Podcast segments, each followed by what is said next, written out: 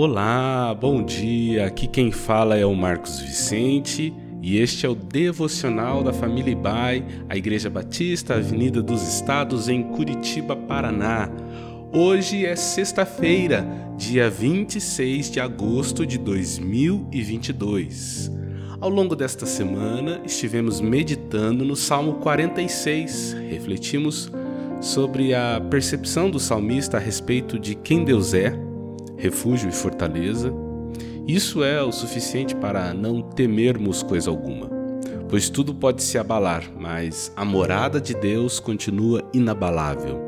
E dela flui uma paz para todos que desfrutam de Sua presença, e podemos ter a esperança de que Ele faz cessar as nossas guerras.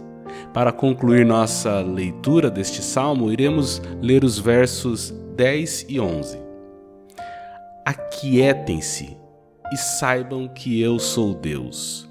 Sou exaltado entre as nações, sou exaltado na terra. O Senhor dos exércitos está conosco. O Deus de Jacó é o nosso refúgio.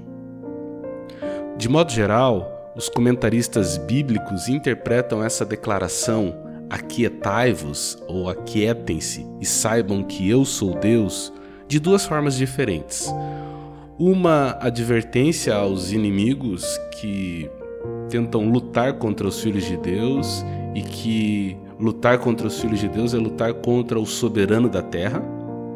E a outra é uma exortação de conforto aos que creem que Deus é refúgio e fortaleza.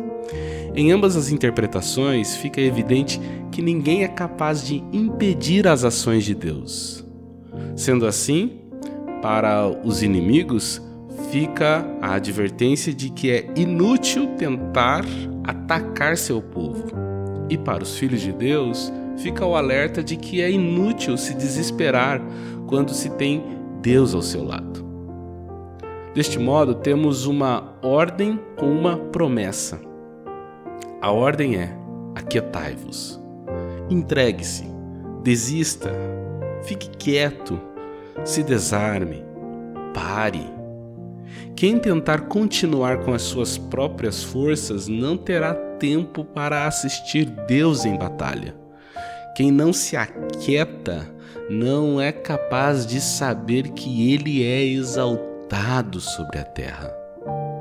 A promessa saberá que eu sou Deus.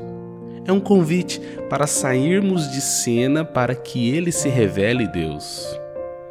Interessante de pensar que as ações milagrosas de Deus ao longo das Escrituras e da história têm essa característica de algo diferente. Deus sempre faz algo diferente do esperado ou até mesmo do desejado por nós. Isso é Deus sendo Deus. E só é possível percebermos isso quando nos aquietamos sob o seu cuidado.